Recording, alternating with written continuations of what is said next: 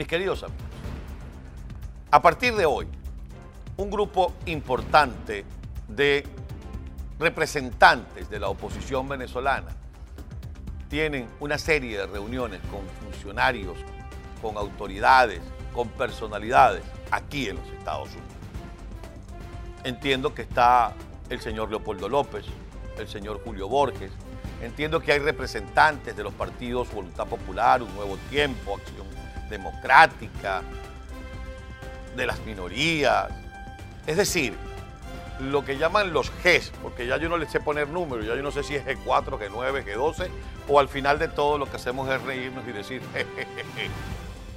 Pero quienes se han abrogado la representación de los venezolanos, y esto no lo digo de forma peyorativa para que después no digan, "Ah, es que Carlos Acosta se volvió también antioposición. No, yo no soy ni pro oposición ni, ni antioposición, yo soy pro democracia. Y si el caballo en este momento, el Canelo es, vamos con Canelo hasta llegar a la última curva con Canelo y ganó Canelo. Pero si el caballo es my own business, entonces me voy con Bowlby. O si es cañonero, a los que nacimos en los años 60. Lo cierto del caso, mis queridos amigos, que hoy no voy a pegar cuatro gritos.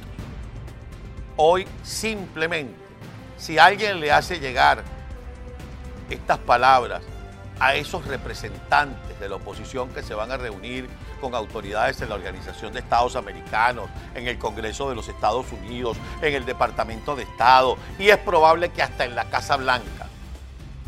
Solo pedirles como venezolano, como la voz de algunos que creen en lo que uno dice en televisión todos los días o que ven lo que uno dice todos los días en televisión. Como la voz de aquellos que no tienen acceso a una cámara o a un micrófono. Decirle que por favor, desde el momento en que comiencen a deliberar hacia dónde quieren llevar el rumbo de esto, siempre piensen en Venezuela. Que ustedes no están allí representando ni a un nuevo tiempo, ni a Voluntad Popular, ni a Acción Democrática, ni a Primero Justicia, y mucho menos a sí mismos. Ustedes están allí, en teoría, y ojalá sea en la práctica, representando a los venezolanos desesperados que queremos salir de esta dictadura. Que ya nos han cambiado las reglas del juego muchísimas veces que ya nos han dicho que hay tres pasos, que hay dos, que hay uno, que es violento, que es pacífico, que es sin elecciones, que es con elecciones. Que la decisión que tomen no sea para beneficiar a su partido, señor. Que la decisión que tome no sea pensando en el 2024, caballero. Que la decisión que tome tenga 30 millones de razones, 24 dentro del país y 6 fuera de ella. Piensen que ninguno de ustedes sería de figuración pública y nadie conocería su nombre si alguna vez no lo hubiesen puesto a consideración de un grupo de venezolanos que votaron para ustedes, para alcaldes, para diputados, para gobernadores y hasta para presidente de la República. Piensen en eso, que sin el país y sin el pueblo no son nadie con el país y con el pueblo. Y pensando en el país y pensando en el pueblo, pueden ser muchos.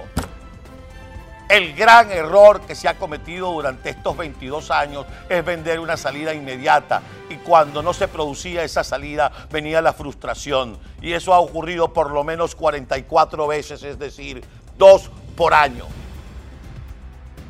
Vamos a recibir la asesoría, la ayuda del país más poderoso del mundo aunque sea solamente en asesoría, aunque sea solamente en orientación. Vamos a pensar que en Venezuela no están vacunando a nadie prácticamente y que queremos salvar a nuestras familias, a nuestros hermanos venezolanos. Piensen en el país, no en el partido. Piensen en las próximas generaciones, como se dijo un día, y no en las próximas elecciones. Piensen que no es solamente el gobernadorcito o el alcaldito y hasta puede ser un precedentico si no se le hace bien.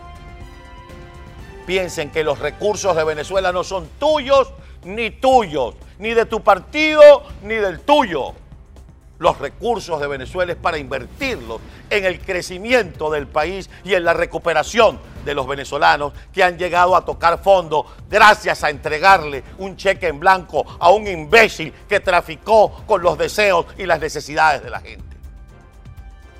Solo resta decirles, señores, señoras que van a estar en esas reuniones, lo primero es Venezuela. Si piensas primero en ti, nos jodimos todos. ¿Lo quieres así o más claro?